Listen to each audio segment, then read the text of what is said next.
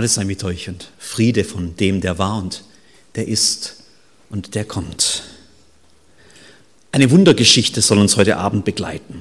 Eine Geschichte von Blindheit und vom Sehen, von Glaube und von Realität. Eine Geschichte mit ganz überraschenden Wendungen und mit der Frage nach dem, was wirklich hilft im Leben. Also nicht nur in Geschichten, sondern halt auch im manchmal, in der manchmal harten Realität des Lebens, auch 2018, auch in Teilfingen. Und wir lesen dazu aus dem Markus-Evangelium, aus dem zehnten Kapitel, die Verse 46 bis 52. Und sie kamen nach Jericho. Und als er aus Jericho hinausging, er und seine Jünger, und eine große Menge, da saß ein blinder Bettler am Wege, Bartimäus, der Sohn des Timäus. Und als er hörte, dass es Jesus von Nazareth war, fing er an zu schreien und zu sagen, Jesus, du Sohn Davids, erbarme dich meiner. Und viele fuhren ihn an, er solle schweigen. Er aber schrie noch viel mehr, du Sohn Davids, erbarme dich meiner. Und Jesus blieb stehen und sprach, ruft ihn her. Und sie riefen den Blinden und sprachen zu ihm, sei getrost, steh auf, er ruft dich. Da warf er seinen Mantel von sich, sprang auf und kam zu Jesus. Und Jesus antwortete ihm und sprach, was willst du, dass ich für dich tun soll? Der Blinde sprach zu ihm, Rabuni, dass ich sehend werde. Und Jesus sprach zu ihm, geh hin, dein Glaube hat dir geholfen. Und sogleich wurde er sehend und folgte ihm nach auf dem Weg. Herr, lass dein Wort durch deinen Heiligen Geist Wurzeln in unserem Leben schlagen und gute Frucht bringen. Amen. Dein Glaube hat dir geholfen. Wenn nur mehr Probleme im Leben mit solch einem Happy End enden könnten. Also Probleme meine ich nicht nur in Geschichten, sondern Probleme im wahren Leben, also in, in meinem Leben und in deinem wahrscheinlich auch.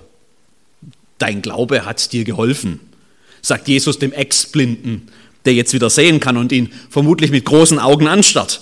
Dein Glaube hat dir geholfen. Also das Problem hat sich in Luft oder buchstäblich in Licht aufgelöst. Wie würde ich da, mir das für manches Problem wünschen, das mir auf der Seele liegt.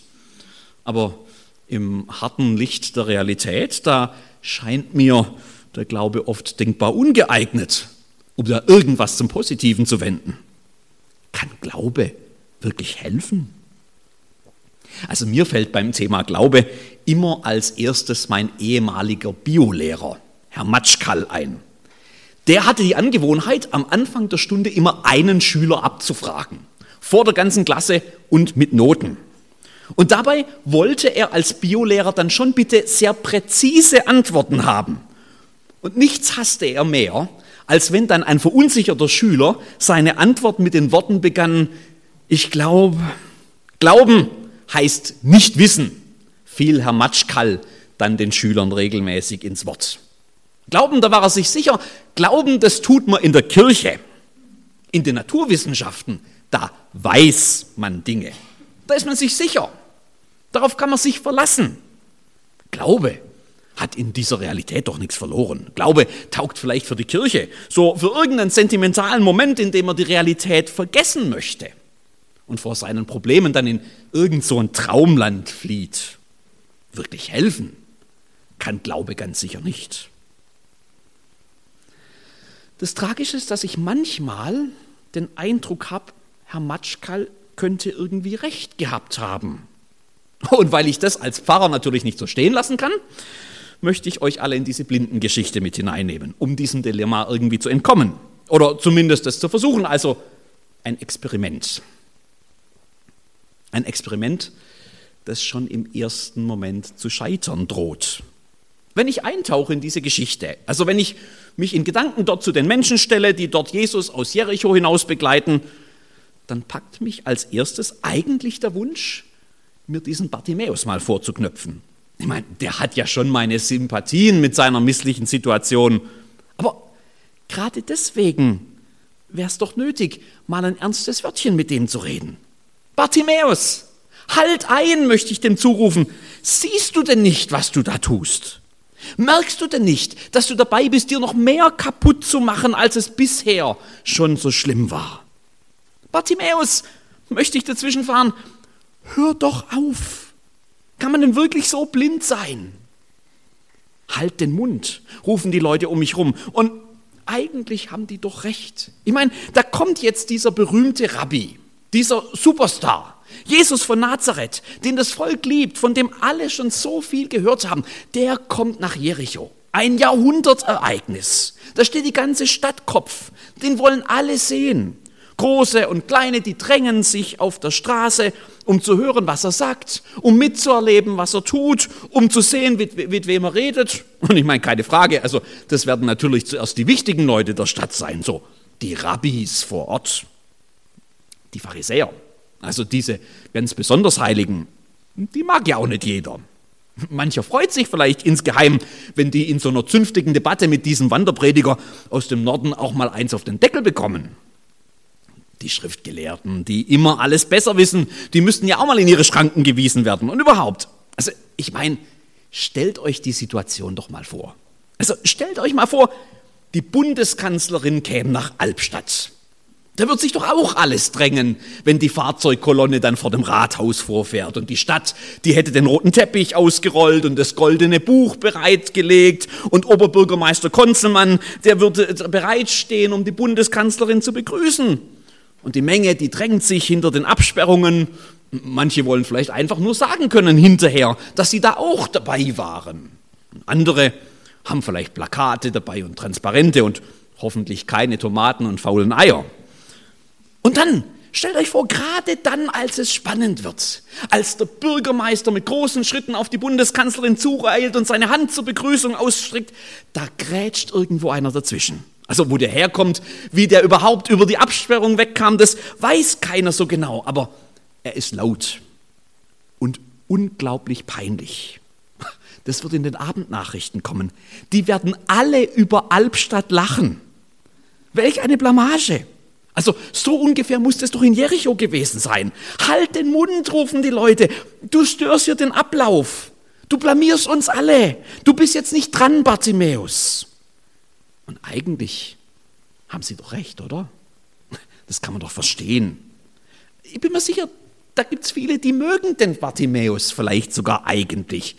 Dem hat sicher schon mancher so immer mal wieder im Vorbeigehen was zugesteckt. Manche haben wahrscheinlich Mitleid mit diesem armen, blinden Mann. Und den kennt man doch, man kennt sich doch in einer kleinen Stadt wie Jericho, da wo der am Weg sitzt. Was übrigens nebenbei bemerkt, gar keine so schlechte Position ist für jemand wie Bartimäus. Jericho ist eine wichtige Etappenstadt an einer der wichtigen und zentralen Handelsstraßen, die durch Israel verlaufen. Die verbinden Nordam äh, Nordafrika mit Europa und Asien. Muss sich vorstellen, Ägypten im Süden, eine der Kornkammern des römischen Reiches, riesige Bodenschätze schon damals bekannt in Afrika, Fern aus dem Osten, von weit her, kommt die Seidenstraße aus China und endet in Israel am Mittelmeer in Caesarea. Und Handel geht ja immer in alle Richtungen. Da kommen Karawanen von überall her. Viele von ihnen ziehen durch Jordantal. Das ist die wichtigste Nord-Süd-Verbindung. Und trotz des Flusses des Jordans ist dort vor allem Wüste. Also hart und heiß und unbequem und da läuft einem der Schweiß und die Zunge klebt und die Füße tun weh und die Sonne, die brennt unbarmherzig vom Himmel. Da warten alle nur drauf, dass sie endlich in der Ferne die Palmen von Jericho sehen. Eine Oase mit Schatten und mit frischem Wasser, das lässt sich kein Händler entgehen. Kein schlechter Platz also für einen Bettler. Dort so am Eingang der Stadt, also dort, wo all die reichen Karawanen vorbeikommen, ein Einkommen hat man da, ein Auskommen hat man da. Siehst du denn nicht, Bartimäus? Möchte ich sagen, siehst du denn nicht, dass du gerade das alles aufs Spiel setzt? Kann man denn wirklich so blind sein? Und überhaupt, Bartimäus, wie kommst du denn überhaupt auf die Idee, dass der Rabbi, dieser große Mann, dass der irgendwas mit dir zu tun haben will? dass dieser wichtige Mann sich mit jemand wie dir überhaupt abgibt. Der spielt doch in einer ganz anderen Liga. Behinderte wie Bartimäus haben keinen wirklichen Platz in der jüdischen Gesellschaft. Sie sind von vielem ausgeschlossen, besonders auch vom Gottesdienst, als ob sich Gott, der Perfekte, der Heilige, als ob der sich mit irgendwas Unvollkommenem abgeben würde. Also auf der Rangliste der jüdischen Society, da befindet sich die religiöse Elite und Bartimäus, der Bettler, die befinden sich genau an den entgegengesetzten Enden. Siehst du das denn nicht, Bartimäus? Kann man denn wirklich so blind sein? Und was willst du denn überhaupt von Jesus? Also Geld wirst du da sicher keins bekommen. Geh woanders hin zum Betteln. Ach, ach Heilung erhoffst du dir. du armer Kerl, jetzt hast du vollends den Verstand verloren, oder? Ich meine, jedes Kind weiß doch, dass Blindheit unheilbar ist. Siehst du das denn nicht, Bartimäus? Kann man denn wirklich so blind sein? Am Ende der Geschichte bin ich es, der dasteht, staunend und verwirrt. Ich begreife das nicht. Dein Glaube hat dir geholfen. Ich meine, dabei waren doch all unsere Bedenken gar nicht so unvernünftig. Gut begründet und realistisch und mit Bodenhaftung, also keine wilden Spinnereien. Einfach nur mal der unverstellte Blick auf die harten Tatsachen. So ist das Leben halt. Man kann sich ja keine Luftschlösser bauen. Ich meine, wir wohnen nicht in Wolkenkuckucksheim. Man muss die Dinge realistisch sehen, auch wenn es manchmal unbequeme Wahrheiten gibt. Wie kann man das nicht einsehen? Kann man denn wirklich so blind sein? Oder war da vielleicht wir am Ende die Blinden? Dein Glaube hat dir geholfen. Das hatten wir nicht vorhergesehen. Damit hatten wir nicht gerechnet. Und unsere ach so sachlichen Bedenken, die haben uns den Blick verstellt. Dein Glaube hat dir geholfen. Und blind ist der, der nur die menschlichen Bedenken sieht. Dein Glaube hat dir geholfen, aber so schnell darf man dann auch noch nicht ans Ende der Geschichte springen. Noch schreit er nur der Bartimäus. Laut und grell und störend und unbequem. Jesus, du Sohn Davids, erbarme dich meiner. Und wieder hält es mich kaum auf meinen Platz. Ich möchte hinlaufen und dem armen Bartimäus nochmal wirklich den Ernst der Lage erklären. Bartimäus, halt ein, möchte ich rufen. Siehst du denn nicht, was du tust? Merkst du denn nicht, was du aufs Spiel setzt? Also okay, seien wir mal fair und erlauben uns die leise Ahnung, dass vielleicht, und sei es durch ein Wunder, Blindheit in, sagen wir mal, seltenen Einzelfällen doch geheilt werden könnte. Also möglicherweise. Man hat ja schon manches gehört von diesem Jesus. Bleiben wir also mal offen und gestehen dem Schreihals Bartimäus zu, dass seine Chancen vielleicht doch ganz leicht höher als null stehen. Aber was, wenn nicht? Was, wenn er vorübergeht? Was, wenn er für dich, Bartimäus, heute einfach kein Wunder tut? Werden nicht alle geheilt? Gibt es da eine Gewissheit, dass Gott plötzlich eingreift und immer für ein Happy End sorgt? Also selbst die Evangelien sind hier ganz ehrlich. Matthäus, der schreibt irgendwo von Jesus, der trieb die Geister aus durch sein Wort und machte alle Kranken gesund. Wenn man die Parallelstelle im Markus liest, dann heißt es, er half vielen Kranken, die mit mancherlei Gebrechen beladen waren und trieb viele böse Geister aus. Also ihr merkt schon, alle und viele, das ist schon ein Unterschied. Und was, wenn du nicht dazugehörst, Bartimäus? Wenn du einer der wenigen bist? Was, wenn er dich nicht heilt? Dann hast du nämlich nichts gewonnen und dafür ganz schön viel aufgegeben. Willst du nicht wenigstens irgendwie auf Nummer sicher gehen? Siehst du das denn nicht? Kann man wirklich so blind sein? Aber Bartimäus schert das nicht. Der schreit und springt auf und gibt seinen Platz am Stadttor auf. Wie gesagt, ein guter Platz. Einer der besten, wenn man weiß, dass das Stadttor zur damaligen Zeit Markt- und Gerichtsplatz, also eigentlich so das Zentrum war. Da kommen alle vorbei. Ein Bettler, der da sitzt, der ist auf der Bettler-Karriereleiter, falls es sowas gibt, ganz weit oben. Der bleibt da dann auch sitzen. Bartimäus hat sicher schon, sowieso schon lange kein eigenes Zuhause mehr. Der hat da keinen geregelten Acht-Stunden-Tag und geht dann abends heim zu seiner Frau und seinen Kindern. Vermutlich wohnt er quasi da. Der bettelt und wahrscheinlich schläft er dort auch, in kalten Nächten eingewickelt in seinem Mantel. Der, der geht dann immer weg.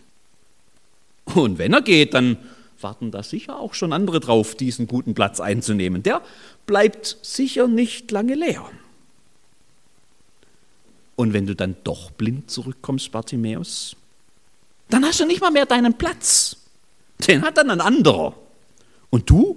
Du kannst dich dann sowieso hier nicht mehr blicken lassen nach dem Geschrei. Dann ist alles futsch. Geh doch wenigstens auf Nummer sicher, Bartimäus. Vielleicht kommt er ja her zu dir, dieser Jesus. Und wenn nicht, dann, dann kannst du wenigstens noch weitermachen wie vorher. Siehst du das denn nicht? Kann man wirklich so blind sein? Naja, und, und, und dann noch der Mantel. Den gibt er auch auf. Den lässt er nicht einfach liegen, so aus Vergesslichkeit oder vielleicht bewusst, um den Platz zu reservieren. Wisst ihr, so wie die Deutschen so in, im Hotel äh, den Liegestuhl am Strand von Mallorca blockieren mit ihrem Handtuch. Ja? Also, nee, den Mantel, den wirft er weg. Im hohen Bogen. Das geht leicht unter, dieses Detail. Aber das muss beachtet werden. Denn der Mantel, das ist der Regenschutz bei schlechtem Wetter und die Decke bei Nacht wo es in der judäischen Wüste schon ziemlich empfindlich kalt werden kann. Der Mantel, das ist ein lebensnotwendiges Besitzstück und mehr noch, der Mantel ist vermutlich das einzige Besitzstück. Wer sich wie Bartimäus seit Jahren durchbettelt, der hat längst alles andere verloren oder verkauft oder verpfändet oder eingetauscht Vielleicht auch das Erbe oder das liebgewordene Erinnerungsstück von den Eltern, aber vielleicht manches, was er selber ganz dringend gebraucht hätte und trotzdem hergeben musste, weil er sich nicht mehr leisten konnte. Irgendwann ist dann halt alles weg. Alles. Restlos. Bis auf den Mantel. Im jüdischen Gesetz ist der Mantel nämlich geschützt. Als einziger Besitz eines Menschen darf der Mantel zwar auch wie alles andere gepfändet werden, aber spätestens am Abend muss der Mantel dann zurück zu seinem Besitzer. Geld hin oder her.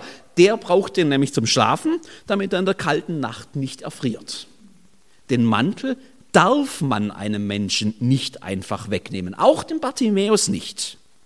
Also wer längst alles verloren hatte, der hat immer noch einen Mantel. Nur einen Mantel. Vermutlich sein letzter Besitz. Das Wertvollste, was er hat, weil es wahrscheinlich das Einzige ist, was er hat. Und den wirft er einfach weg. Im hohen Bogen. Spinnst du jetzt vollends, Bartimäus? Ist dir jetzt alles egal? Halt doch ein, den brauchst doch noch den Mantel. Wie willst du denn heute Nacht schlafen da am Stadttor? Und wie willst du den wiederfinden, den Mantel, dort im geschäftigen Trubel am Stadttor? Noch dazu ohne was zu sehen. Siehst du das denn nicht, Bartimäus? Wie kann man denn so blind sein? Und wenn du dachtest, das war jetzt alles, dann muss ich dich leider enttäuschen, denn dieser Bartimäus, also heute bei uns, da würde der wahrscheinlich sowas machen wie Bungee-Springen oder Skydiven oder irgend sowas. Der setzt nämlich nicht nur seinen Platz und seinen Mantel aufs Spiel. Nee, der riskiert gleich Kopf und Kragen. Er wirft seinen Mantel weg und springt auf. Rennt zu Jesus. Mal ganz ehrlich, hast du schon mal einen springenden und rennenden Blinden gesehen? Also ich kenne nicht viele Blinde. Aber ich kann mich an einen gut erinnern, den ich so in meiner Kindheit kannte. Heinrich hieß der. Und bei schönem Wetter, da ging Heinrich öfters mal nachmittags im Dorf spazieren. Immer mit dabei sein Blindenstock. Mit dem tastete er sich vorsichtig so an der Bordsteinkante entlang und prüfte den Weg vor sich auf Hindernisse. Es geht nicht besonders schnell, wenn man mögliche Stolperfallen nicht schon zehn Meter vorher sehen kann. Langsam und bedächtig heißt da die Devise. Und das weiß auch der Bartimäus. Aber das ist ihm egal. Der will nur schnell zu Jesus. Und das im Trubel der Menschenmenge. Am Stadttor von Jericho, wo sich die Handelskarawanen und die Jesus-Fans kreuzen. Wie soll das gut gehen? Also ich sehe schon die Schlagzeile vor mir, Blinder von Eselskarren überrollt oder einheimischer Bettler von Kameltod getrampelt oder sowas. Was hast du dir dabei eigentlich gedacht, Bartimäus? Aufspringen und losrennen. Hast du dir überlegt, was da passieren könnte? Siehst du das denn nicht, Bartimäus? Wie kann man nur so blind sein? Am Ende der Geschichte stehe ich da, staunend und verwirrt. Ich begreife das nicht. Dein Glaube hat dir geholfen. Ja, natürlich, man kann sagen, der hat Glück gehabt, aber eine Absicherung für den Fall der Fälle wäre doch schon irgendwie gut gewesen, oder? Man muss doch vorsorgen, sorgen, meint übrigens auch mein Versicherungsberater. Und der hat gar nicht so Unrecht. Also, das kann man doch einsehen. Oder wie kann man das nicht einsehen? Kann man wirklich so blind sein? Oder waren vielleicht wir am Ende die Blinden? Dein Glaube hat dir geholfen. Ganz ohne Sicherheitsnetz. Und ich stelle mir still und leise und immer lauter werden die Frage, ob ich an Bartimäus Stelle mit meiner Vollkasko-Mentalität überhaupt irgendwann bei Jesus angekommen wäre. Dein Glaube hat dir geholfen. Und blind ist der, der sich an menschlichen Sicherheiten festklammert. Überhaupt an Bartimäus Stelle. Vielleicht ist ja das der Schlüssel. Vielleicht ist es einfach Zeit, dass ich aufhöre, dem Bartimäus gute Ratschläge geben zu wollen. Immerhin ist ja er derjenige, dem sein Glaube am Ende geholfen hat. Er ist derjenige, der geheilt nach Hause geht. Er ist der, dessen Story ein Happy End hat. Und ich bin noch der, der lernen muss, wie mein Alltag und mein Glaube sich irgendwie hilfreich ergänzen können. Ich will also mal über alle Bedenken hinweg und jenseits aller Sicherheitsleinen einfach mal versuchen, mich in diesen Bartimäus selbst hineinzuversetzen. Wie tickt denn so jemand? Jemand, dessen Glaube hilft, weil er zu Jesus führt. Von seinem Geschrei war bis jetzt schon viel die Rede, aber plötzlich fällt mir hier auf, dass ja bisher eigentlich niemand dem Bartimäus wirklich zugehört hat. Was der eigentlich schreit. Naja, hab Mitleid mit mir, Jesus, oder irgend sowas. Hören wir doch nochmal genauer hin. Jesus, du Sohn Davids, erbarme dich meiner.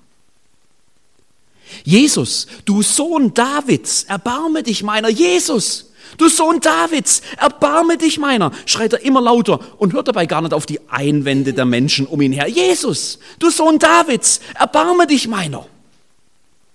Und wenn wir jetzt schon beim genauen Hinhören sind, dann sollte uns auch in unserem Text der interessante Wechsel der Bezeichnung für Jesus auffallen, denn der kommt gar nicht so von ungefähr. Hört nochmal.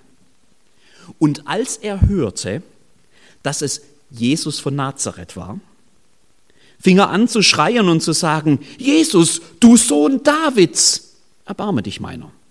Hört ihr das? Das ist kein unwichtiges Detail. Also je mehr ich hinhöre, je mehr ich mich in diesen schreienden Bartimäus hineinversetze, umso mehr ahne ich, dass sich genau an dieser Stelle das Geheimnis des Glaubens des Bartimäus befindet. Jesus, du Sohn Davids, schreit der, während alle anderen um ihn herum über Jesus von Nazareth reden. Jesus, du Sohn Davids. Äh, Moment mal, war Jesus nicht der Sohn Josefs, des Zimmermanns? Doch, war er. Augenscheinlich. Also für alle anderen hier. Nur nicht für Bartimäus. Der hat nämlich was entdeckt. Sohn Davids, das ist keine einfache Herkunftsbezeichnung. Sohn Davids, das ist ein Messias-Titel. Der Sohn Davids unter den vielen Nachkommen Davids von Bethlehem in Judäa. Der Sohn Davids, das ist doch der, von dem Gott sagt, kann man nachlesen im 2. Samuel 7, dass er für immer als König regieren wird. Also kein einfacher Mensch, nein, das ist der versprochene Retter, auf den alle warten. Und Bartimäus hat ihn entdeckt. Während alle anderen um ihn rum noch von dem tollen Mann aus Nazareth reden, hat er den Sohn Davids gefunden. Warum habe ich das eigentlich nicht früher gesehen? Also hätte ich das nicht merken müssen? Ich, der doch immer von Jesus Christus, also mit anderen Worten von Jesus, dem Messias, rede. Warum ist mir das eigentlich nicht gleich aufgefallen? Das wird doch alles verändert. Wie kann man eigentlich so blind sein?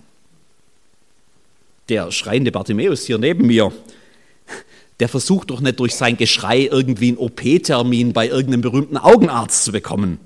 Der ist doch gar nicht auf irgendeine Art von menschlicher Dienstleistung aus. Was der sucht, das können Menschen gar nicht geben. Ohne die Erkenntnis, wer dieser Jesus ist, macht dem sein Schreien ja wirklich gar keinen Sinn. Warum habe ich das eigentlich nicht gesehen? Warum sehen das die anderen nicht? Wie kann man nur so blind sein?